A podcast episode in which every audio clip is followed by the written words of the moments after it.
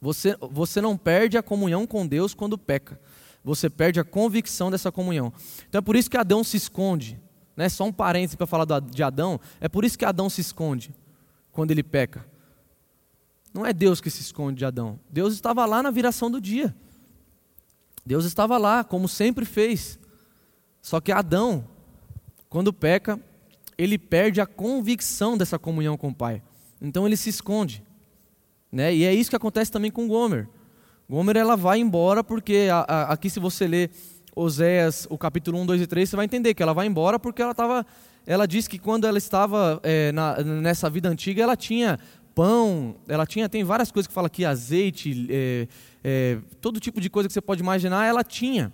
Só que na verdade quem estava dando essas coisas para ela era o próprio Deus e não aquelas pessoas. Só que ela, por estar em pecado, ela perde essa convicção da comunhão com o Pai. E é por isso que Deus tem que mandar, né? Oséias vai atrás, atrás da, de, de Gomer porque Deus pede que ele faça isso. Então isso é muito maravilhoso. Então a, a, o nome de Gomer era, é, é, era completa, só que ela vai se perdendo no caminho. E muitas vezes isso acontece com cada um de nós. A gente, por achar que está faltando algo em nós, a gente vai se perdendo no caminho e a gente não se sente mais completo. Ou então, pior, por achar que está faltando Deus fazer algo ainda por nós. Poxa vida, Deus tinha que me ajudar nisso aqui. Deus tinha que fazer isso por mim. Deus tinha que fazer tal coisa por mim, sendo que Ele já fez todas as coisas. Então, assim como Gomer, que quer dizer completa, todos nós que cremos, nós somos completos. Só que por que, que tanta gente se sente incompleto hoje em dia? Por que, que tem tanta doença psicossomática? Por que, que tanta gente se sente faltando alguma coisa? Isso é a ausência de comunhão com o Pai. Quando nós temos comunhão com o Pai, quando nós aceitamos é, o, a, o sim, quando nós damos sim para esse Deus perseguidor, não nos falta absolutamente nada. Você pode até querer uma coisa ou outra, você pode ter sonhos, objetivos, mas você não se frustra com absolutamente nada. Você é contente com tudo aquilo que Deus te deu. E é contente com tudo aquilo que você sabe que Ele vai te dar. Então, é muito louco isso, porque Gomer foi perseguida pelo marido, a pedido de Deus. Então, o Deus do Antigo Testamento, na verdade, já é um Deus perseguidor. E ele prova isso. Gomer não merecia isso.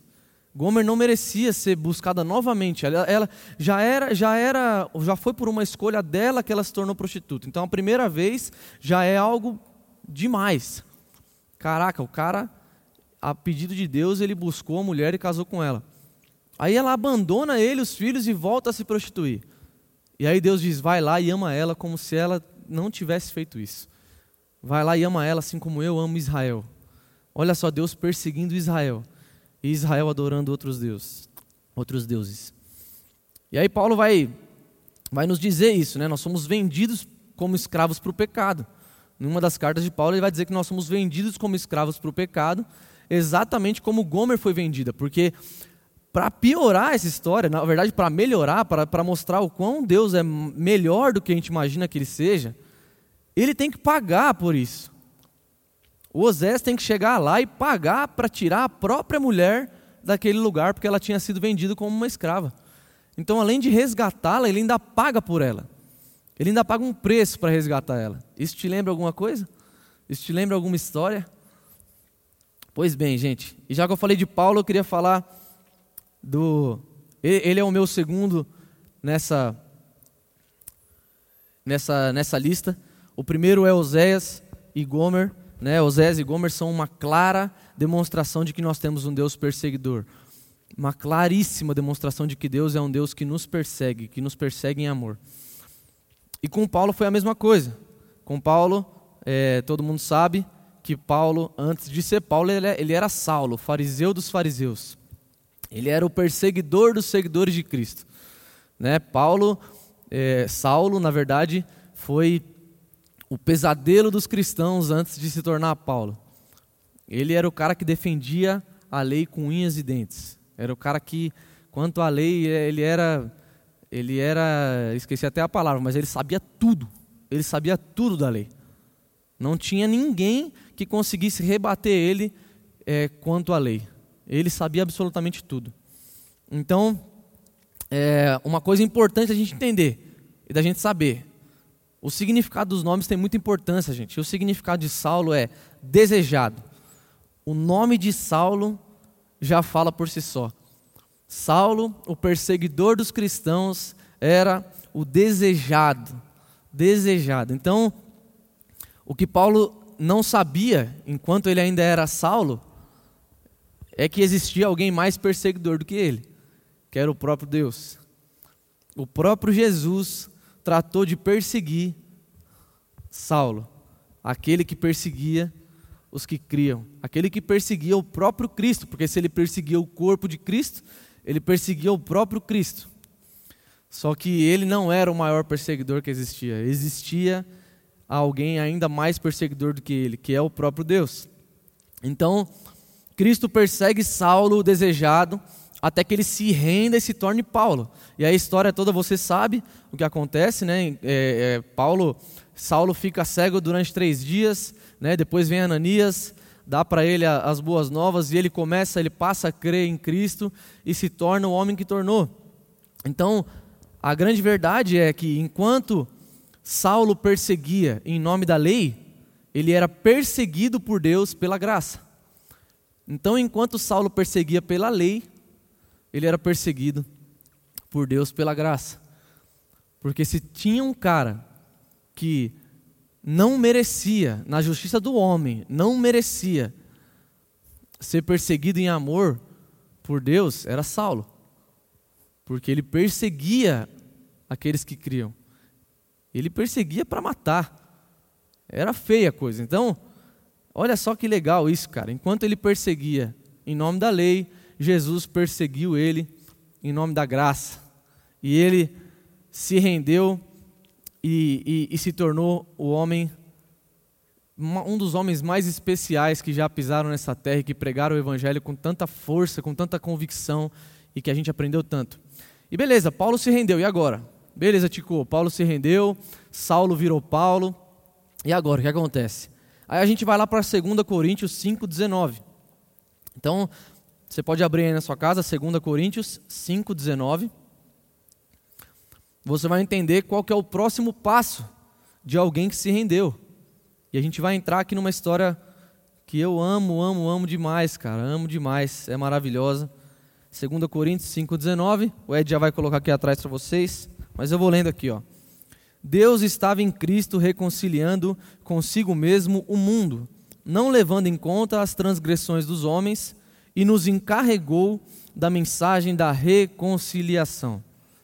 E isso é maluco, cara. Isso é muito doido, porque Paulo, depois de perseguir por tanto tempo cristãos e de ser perseguido pelo próprio Jesus e ter um encontro com o próprio Cristo, ele é tocado de tal maneira que ele começa a pregar a reconciliação. E aí a gente vai, é, a, a, gente viaja nisso. Paulo tem uma, um milhão de exemplos na Bíblia que a gente poderia usar, mas eu queria falar para vocês, com vocês, sobre a carta de sobre a carta de Paulo a Filemon. Então, cara, eu queria, eu queria inspirar vocês a ler. Eu não posso ler tudo aqui, apesar de ser só duas páginas, mas é, é bastante coisa. Então, se você, se você puder, abre aí na sua casa depois e leia a carta que Paulo manda a Filemon. A Filemon. Né? Paulo ele intercede por um amigo que ele fez na prisão.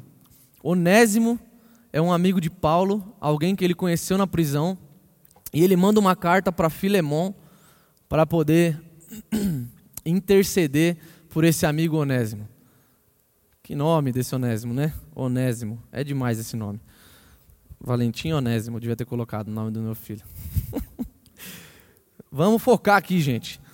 Então, ele, nessa carta que Paulo manda para Filemon, que é um grande amigo, ele fala coisas assim incríveis. Então, se você ler lá, você vai perceber que, é, para resumir a história, Onésimo é um escravo de Filemão.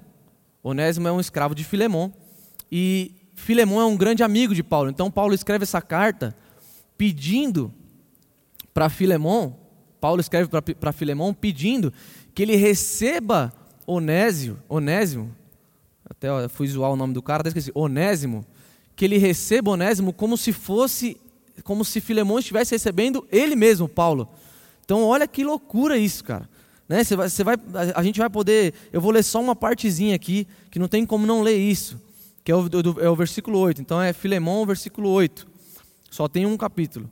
Aí diz assim, ó, por isso mesmo considerando que tenho em Cristo toda a liberdade para ordenar-te que cumpra o teu dever, prefiro apelar-te, confiado no amor fraternal que há em ti. Em Paulo, já, eu, Paulo, já velho, e agora também prisioneiro de Cristo Jesus, venho interceder a favor do meu filho Onésimo. Ele chama Onésimo de filho, que gerei enquanto estava na prisão. Ele, no passado, te foi inútil Entretanto, agora é útil tanto a ti quanto a mim. Eu o envio de volta a ti como se estivesse enviando o meu próprio coração. Bem que eu gostaria de mantê-lo comigo, para que, em te, para que em teu lugar me servisse nas algemas que carrego por causa do Evangelho. Todavia, não quis fazer nada sem o teu consentimento, para que qualquer favor que venhas a fazer seja fruto da tua espontaneidade e não por constrangimento. É possível que ele tenha sido separado da tua companhia por algum tempo, a fim de que pudesses reavê-lo agora e para sempre, não mais na condição de escravo. Aliás, muito melhor do que escravo, como irmão amado, particularmente por mim, e ainda mais por ti, tanto como amigo pessoal quanto como cristão. Assim sendo, se me consideras um irmão no Senhor, recebe-o como se recebesses a mim mesmo. Contudo, se ele te causou algum prejuízo, ó, isso aqui não tem condição. Ó, se ele te causou algum prejuízo ou te deve qualquer coisa, lança todo o custo na minha conta. Eu, Paulo, escrevo essas palavras de próprio punho. Eu o pagarei para não mencionar que tu me deves a tua própria vida. Sim, amado irmão, eu gostaria de receber de ti favor por estarmos no Senhor. Reanima o meu coração em Cristo. Escrevo-te na certeza de que me atenderás, confiante de que farás ainda mais do que peço. Cara, Paulo está dizendo para ele perdoar Onésimo, para ele receber Onésimo não como um escravo, mas como um filho, como um amigo. E além de tudo, ele está dizendo: se Onésimo te deve alguma coisa, né? Eu não sei qual foi a besteira que ele fez aí, né? se ele está preso aqui, não sei que. A gente não sabe, não está escrito aqui, mas ele está dizendo: eu pago.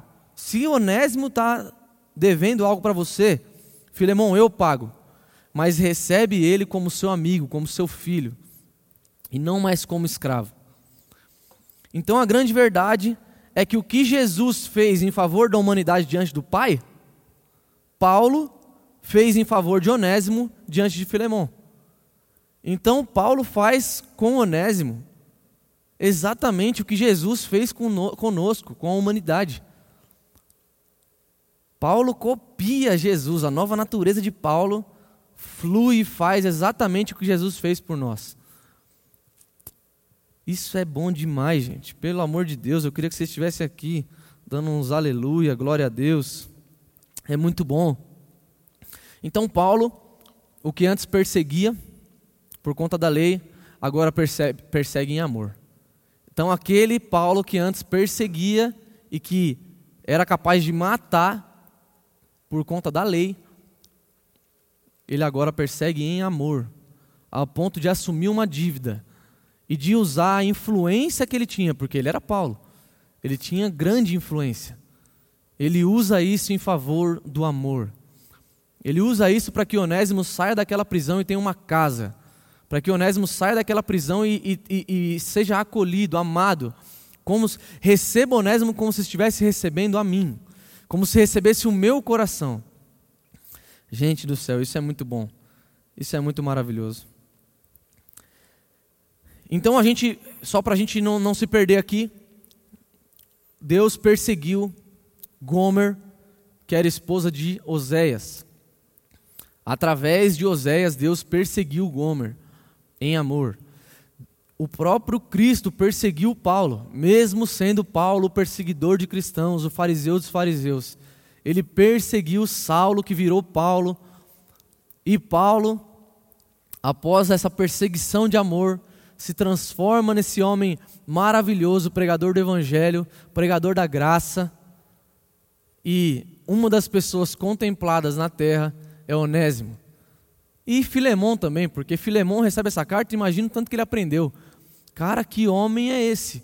Paulo está me dizendo tudo, todas essas coisas e ele né, tá querendo que eu perdoe e que ainda ele vai pagar a dívida de Onésimo. Jesus, só Jesus poderia fazer isso. Aquele que era Saulo se torna Paulo e começa a praticar as boas novas do Evangelho. Beleza, o próximo homem, o próximo passo para a gente seguir aqui é falar sobre Pedro. Inevitavelmente a gente vai ter que falar sobre Pedro, não tem como. Né? Nós falamos sobre um profeta, sobre uma prostituta que era a esposa do profeta, é, sobre alguém que perseguia cristãos, sobre alguém que era escravo, né, Onésimo, e devia, e tem essa conta paga e é, e é recebido por Filemão, com certeza, a pedido de Paulo. E agora nós falamos de Pedro, alguém que era um discípulo, alguém que conhecia Jesus de perto, alguém que conhecia Jesus como poucos. Né? Quando a gente fala de Pedro, é, vocês vão ouvir muito em breve um podcast muito bom do nosso pastor, que vai falar sobre esse assunto, sobre Pedro, sobre como Pedro era. Primeiro, quando a gente fala de discípulo, a gente lembra de Pedro, João e Tiago. Né? São os três e mais os outros, assim, não que os outros não tenham importância, mas é que os três eles saltam aos olhos, né? eles são, eles são mais, mais falados na história, a gente conhece mais, né? E Pedro talvez seja o que, o que mais a gente escuta, ele era o líder dos discípulos, ele era o cara que é, era o primeiro a responder, era o primeiro a fazer. Pedro foi o cara que cortou a orelha do soldado. Pedro foi o cara que olhou para Jesus e falou: Não, você não vai morrer. Pedro foi o cara que disse que não deixou Jesus lavar os pés, porque Pedro ele tinha um problema em ser mais servido do que servir. A gente conhece gente assim até hoje. Tem gente que não sabe ser servido, a pessoa só quer servir. Não, não, não. Eu quero fazer, eu quero fazer. Marta, Marta. Presta atenção. Deixa Jesus te servir. Jesus veio para nos servir. E aí Pedro é esse cara enérgico, é esse cara que é, também com ótimas intenções, tudo isso, óbvio. Ele queria agradar o Senhor, ele queria mostrar que ele estava ali para o que precisasse. Mas esse Pedro também, que tem uma, uma atitude muito importante que, e que a gente fala até hoje, quando tantos discípulos vão embora, depois de algumas palavras de Jesus, e aí Jesus olha para os discípulos que sobram e fala: Vocês não vão embora? E vocês, vocês, não, vocês também não vão? Como é que vai ser? E aí Pedro olha para Jesus e diz: Para onde iremos, se só tu tens as palavras de vida eterna? Então, esse é o Pedro que eu vou falar aqui agora. Um líder nato, um cara é, focado em fazer as coisas junto com Jesus. Mas ele ia aprender muita coisa pelo caminho. Eu quero falar um pouco sobre isso. Esse mesmo Pedro, ele traz Jesus, ele nega Jesus três vezes, né? E essa é uma das minhas partes preferidas da, da Bíblia, com certeza. É algo que me emociona demais quando, é, quando Jesus explica para Pedro e fala que ele vai negar, até o galo cantar, ele vai ter negado três vezes. E quando isso realmente acontece, a Bíblia diz que Jesus procura, né, após a terceira é, negação de Pedro, não, não sei quem é esse homem, não conheço. Jesus procura Pedro com os olhos. A Bíblia diz que havia paixão no olhar. Se você ler os originais, você vai saber que havia Jesus procura Pedro com os olhos e havia paixão no olhar. E, só que Pedro ele não entende o sinal de Jesus. Porque ali, para mim, hoje, que nós temos o Espírito Santo, nós não podemos julgar Pedro nem nenhum outro, porque eles não tinham o Espírito Santo. Nós temos o Espírito Santo. Mas hoje, se eu faço alguma bobagem e Jesus me olha com paixão no olhar, eu já entendi que eu continuo sendo amado e que eu continuo, que eu preciso apenas continuar com Cristo, que eu preciso apenas me levantar e bora, não vou cair mais nisso aqui. Eu vou para frente, eu vou com Jesus. Então Jesus, na verdade, ele dá um sinal para Pedro quando ele olha com amor, quando ele olha com paixão nos olhos, o que ele estava querendo dizer é: Pedro, está tudo bem. Pedro, não tem problema. O seu pecado não muda os meus planos para você. A sua, você me negou três vezes, como eu te disse, mas aquilo que você faz não muda aquilo que eu tenho para você e não muda muito menos o meu amor por você. Então é isso que Jesus já está dizendo para Pedro, mas Pedro não entende. Então Jesus, o perseguidor, além de olhar com paixão, já que isso não é o suficiente para Pedro entender, Jesus, a Bíblia vai contar que Jesus, lá em João 21, é, vai contar que Jesus vai atrás vai para a praia atrás dos discípulos e eles estão é, pescando e foi uma noite horrível de pesca. E Jesus diz para eles jogarem a, as redes, né? Tentem jogar do, do lado direito. E a Bíblia vai dizer que enche de rede, ou enche de peixe a rede, ao ponto do barco começar a afundar. E nessa hora, o que é mais legal é que João, Pedro estava sempre fazendo, né? e João é, é o observador. Então João vai dizer na Bíblia que aquele a quem Jesus ama diz: Olha, Pedro, é, acho que é o Senhor.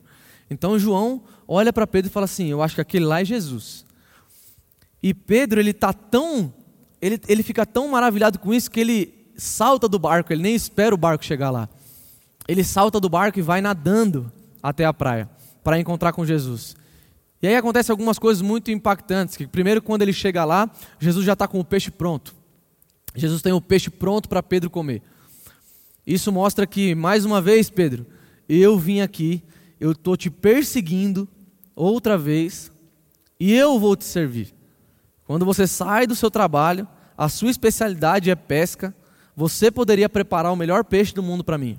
Mas quando você sai do seu barco e vem nadando até mim, porque eu vim aqui, porque eu vim aqui te perseguir novamente, eu já tenho o peixe para você, peixe e pão. Eu já tenho o alimento necessário. Eu sou o que veio para servir, Pedro. E ali eu acho que tem um, deve ter um estralo na cabeça de Pedro e ele tem, e ele, ele tem realmente um encontro é, com o arrependimento, porque eu não acredito que Pedro tinha se arrependido naquela hora que ele traz Jesus. A Bíblia diz que ele chorou amargamente, não chorou arrependido. Ele chorou amargamente, ele chorou de dor. Ele chorou, ele sentiu o que ele fez, mas o arrependimento vem pela bondade. E quando Jesus o persegue novamente, na verdade o que ele estava querendo dizer para Pedro é: Pedro, eu vim te buscar para que você entenda de uma vez por todas que você vai ser aquilo que eu te criei para ser. E que o fato de você ter me negado três vezes não me importa, não muda a nossa relação. Não muda o meu amor por você, Pedro. Não muda os meus planos por você, Pedro. Jesus não muda, gente. Tanto que quando ele, quando Jesus olha para Pedro, a primeira coisa que ele pergunta, a primeira coisa não, no momento ali, ele pergunta: Pedro, tu me amas? E essa pergunta é muito maravilhosa, porque não é simplesmente uma pergunta qualquer. Eu te pergunto aqui, né, o Tico perguntando para você aí na sua casa, se alguém que você ama muito, seu braço direito, ele trai você, e você fica sabendo disso. Quando você encontra com essa pessoa, qual é a primeira coisa que você diria? Se você não escutar a sua nova natureza, se você não for como Cristo. A primeira pergunta que você faria fatalmente seria: Mano, por que, que você fez isso? Por que, que você me traiu? Cara, você fez isso mesmo comigo? Mas Jesus olha para Pedro e pergunta: Pedro, tu me amas? E na verdade o que ele está querendo dizer é: que ele pergunta três vezes e Pedro diz todas as coisas que a gente sabe, né? Que ama e depois ele diz: "O Senhor sabe de todas as coisas". E ele diz, e Jesus diz: "Então apacenta as minhas ovelhas". Pedro, então se você me ama, volte a fazer aquilo que eu te criei para fazer. Pedro, se você me ama, eu te persegui até aqui, depois de ressurreto, para poder te dizer que você não é mais pescador. Você é um pescador de homens. Você vai espalhar o evangelho. Você vai pregar o evangelho para muitas criaturas. As pessoas ainda vão colocar macas perto de onde vai passar a sua sombra, de tanto que o Espírito Santo está em você. E você vai entender isso lá na frente. E Pedro se torna um dos homens mais importantes, dos pregadores do evangelho mais importantes. Depois de entender que Jesus perseguiu ele novamente. Novamente. Jesus vai chama ele quando é para ser discípulo Jesus vai explica para ele a vida inteira, durante todo, todo, todo o tempo que eles andaram juntos, que não, não é você que vai me servir, Pedro, sou eu que vim para te servir. E depois de Pedro negar Jesus, Jesus ainda vai atrás de Pedro mais uma vez para dizer: Pedro, você precisa entender quem eu sou. Você precisa entender que você é amado. Você precisa entender quem você é. E você precisa entender que não é o que você faz ou deixa de fazer que vai mudar a minha relação contigo. Pedro, tu me amas? Então isso é maravilhoso. E Jesus termina dizendo: segue-me. Né? Uma das últimas palavras desse capítulo, o finalzinho lá do livro de João, do Evangelho de João, ele vai dizer: segue-me, vem comigo. Então é quase que Jesus indo pegar Pedro pela mão. Quase não, é isso, literalmente. Então Jesus vai e pega Pedro pela mão. E Pedro se torna o homem maravilhoso que é. E para encerrar, para né, falamos de, de, de, personagens diferentes, de épocas diferentes, é, em contextos diferentes. E para encerrar, eu falo de Davi. Né, Davi, ele prova, para mim, é, é a prova mais bonita de que nós temos um Deus perseguidor, porque Davi ele não tinha o Espírito Santo. Né, o salmista Davi ele não tinha o Espírito Santo. Era, era assim como com Oséias, era muito diferente do que é hoje. E olha só o que, que Davi, é, que, que ele, ele entendeu que ele era perseguido por Deus em amor. Olha só o que ele escreve lá no Salmo 139, do 7 ao 12. Salmo 139, do 7 ao 12.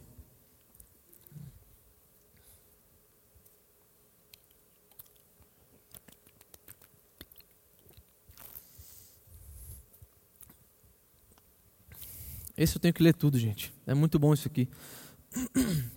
Salmo 139, do 7 ao 12, vai dizer assim, ó: Para onde poderia eu fugir do teu espírito? Para onde poderia correr e escapar da tua presença? Se eu escalar o céu, aí estás. Se eu me lançar sobre o leito da mais profunda sepultura, igualmente aí estás. Se eu me apossar das asas da alvorada e for morar nos confins do mar, também aí tua mão me conduz, tua destra me ampara. Se eu cogitar, abre aspas, as trevas ao menos haverão de me envolver e a luz ao meu redor se tornará em noite, fecha aspas. Constatarei que nem as mais densas trevas são obscuras para o teu olhar, pois a noite brilhará como o meio-dia, porquanto para ti as trevas são luz. Olha o que, que Davi está falando. Que não importa onde ele for, não importa onde ele vai, Deus lá está. Não importa onde ele tentar se esconder, onde ele tentar, não, eu não quero mais andar com você, Deus. Ele lá vai estar. Ele não nos obriga a andar com ele. A grande verdade é que Deus não nos obriga a andar com ele, mas ele nos persegue e será assim até o final da nossa vida. Então, se você não se rendeu ainda, eu só tenho uma coisa para te dizer. Davi já explicou: aonde você for, em qualquer lugar escuro que você for, Deus vai estar lá. Ou em qualquer lugar tão claro que você acha que nem precise dele, Deus está lá. Todas as coisas boas que acontecem com você são provenientes de um Deus bom que te persegue em amor. E todas as coisas ruins que acontecem com você nós temos um Deus participante da nossa aflição, nós temos um Deus participante da nossa dor. Nós temos um Deus que ele não é, ele não fica inerte ao nosso choro, ele não fica inerte ao nosso sofrimento. Não, ele nos perseguiu para que a gente vivesse juntos como uma só carne, como um só espírito, como um só mesmo. Eu sou um com Cristo, o Espírito Santo mora em mim, eu moro em Cristo, eu estou inserido em Cristo e Cristo assentado à direita do Pai, e o Pai está satisfeito em Cristo, e eu estou em Cristo, e o Espírito Santo está em mim. Você consegue entender isso? Deus perseguiu Gomer através de Oséias. Através de Oséias, Gomer foi amada, mesmo não merecendo. Deus persegue Saulo, o próprio Jesus persegue Saulo.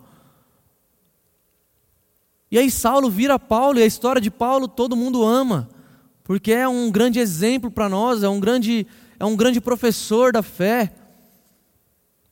E aí ele mostra para nós com, na prática como é libertar um escravo e tornar um escravo alguém da família.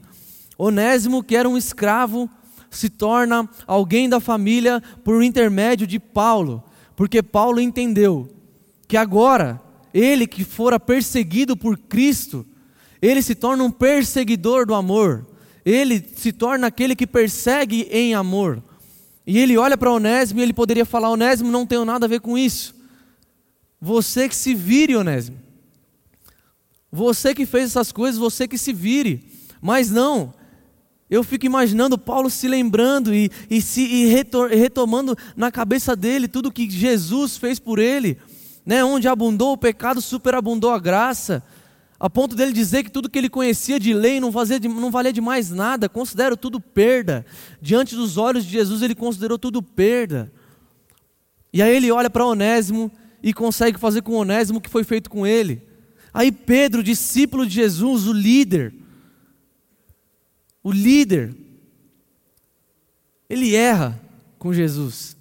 Ele nega Jesus na hora que, teoricamente, os amigos a gente percebe na hora, né, na hora que o bicho está pegando.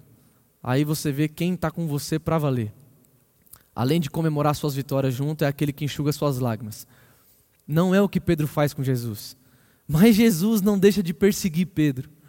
Jesus não deixa de perseguir Pedro por causa das atitudes de Pedro. Ao contrário, ele vai até a praia para mostrar o quanto ele ainda ama e o quanto nada mudou. Imagina só, na cabeça de Pedro ele pensando: que hora será que ele vai perguntar sobre a traição? E Jesus não pergunta. Jesus só pergunta se ele ama.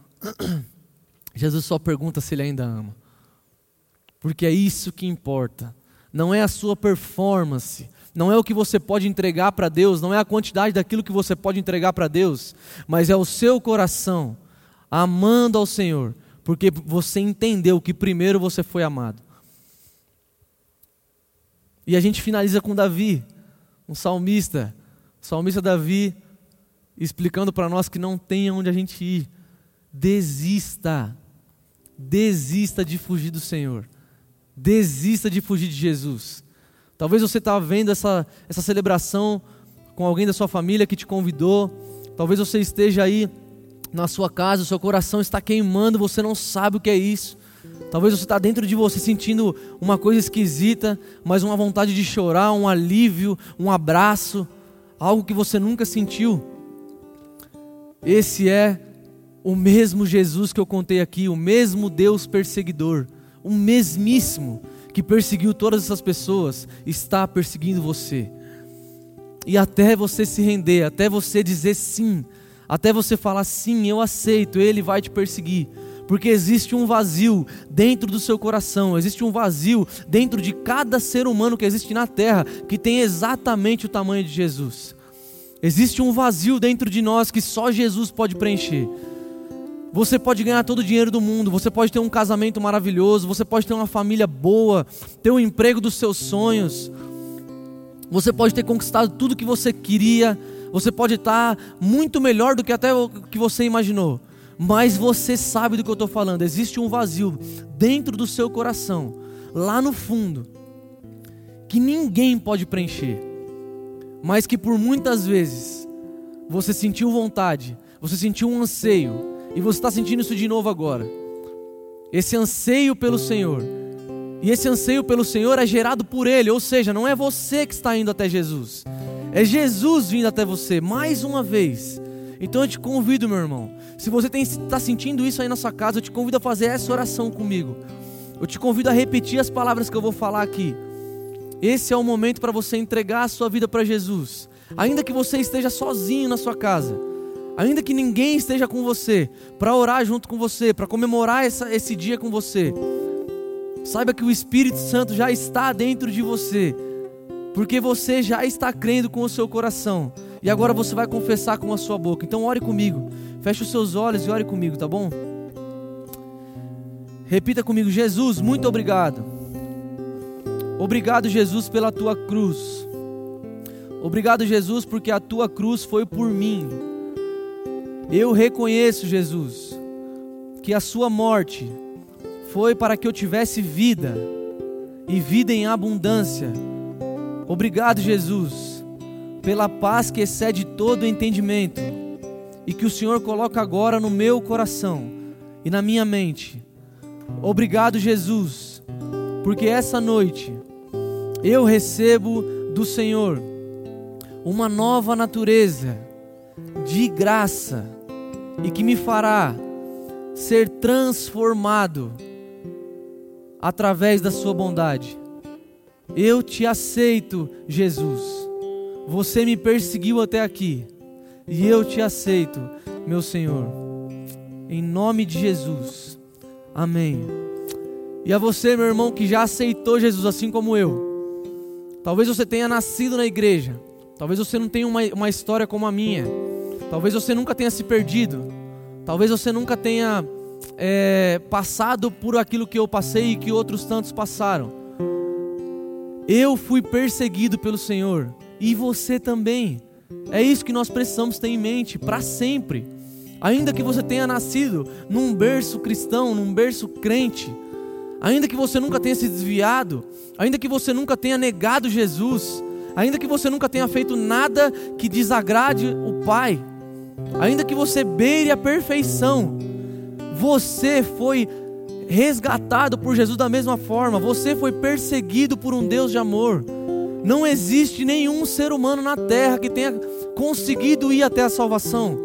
Todos nós somos perseguidos por um Deus de amor. E é por isso que esse Deus não é um Deus que envia coronavírus. Esse Deus não é um Deus que envia doenças, pragas, dívidas, pobreza, fome. Esse Deus não é um Deus, esse o nosso Deus não é um Deus que pune. Ele puniu um, ele puniu Jesus. Jesus escolheu morrer por nós, escolheu ser o sacrifício que era necessário para que eu e você a gente pudesse juntos ter a certeza de que nós somos amados pelo Pai e de que nós somos perseguidos até sermos encontrados, até sermos achados e até a gente dizer sim para Ele. Essa é a nossa vida, meu irmão. Essa é a nossa vida. Essa é a nossa vida. A gente vai cantar uma música agora aqui. Eu queria que você cantasse essa música com todo o amor do mundo, com toda a certeza do mundo de que você é filho de um Deus perseguidor e que não importa os lugares mais escuros que você já tem andado ou que você vai andar um dia, Ele vai te achar. E eu não digo só de lugares escuros da terra, eu falo de lugares escuros aqui dentro. Se você está mergulhado em depressão, se você está mergulhado em síndromes de ansiedade, qualquer outra coisa, Jesus te cura agora, em nome de Jesus. Recebe isso, meu amigo. Ele está com você nessa. Jesus quer te curar, Ele está com você. Ele te perseguiu, Ele tem mais interesse na sua felicidade do que você mesmo. Ele tem mais interesse na vida abundante que Ele criou para você do que você mesmo. Os pensamentos dele são de paz. E eu queria que você terminasse essa noite com essa certeza com essa certeza. E cante isso, cante com todo o seu coração.